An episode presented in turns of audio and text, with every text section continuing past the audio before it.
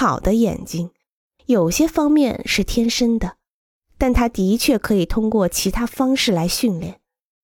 很多人，比如我，伴着少有的美丽长大，他们逐渐发现他们的眼睛和思想鉴赏美丽，做一个更加敏感的观察者，成为他们一个主要的追求。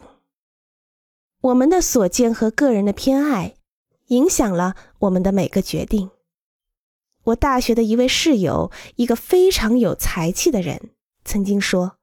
我们的生活建立在一系列精心磨制的偏见之上。他的意思是，我们学会欣赏一些事物，而轻视另一些事物。我们变得大方或者保守，怀旧或者超前，很好的技术或是较差的技术，福特或是本田。一些偏见被很好的认清，被很仔细的放置了一些观念；其他的偏见只是一些简单的个人偏爱。与其说是与仔细思考有关，倒不如说是与熟悉或者无知有关。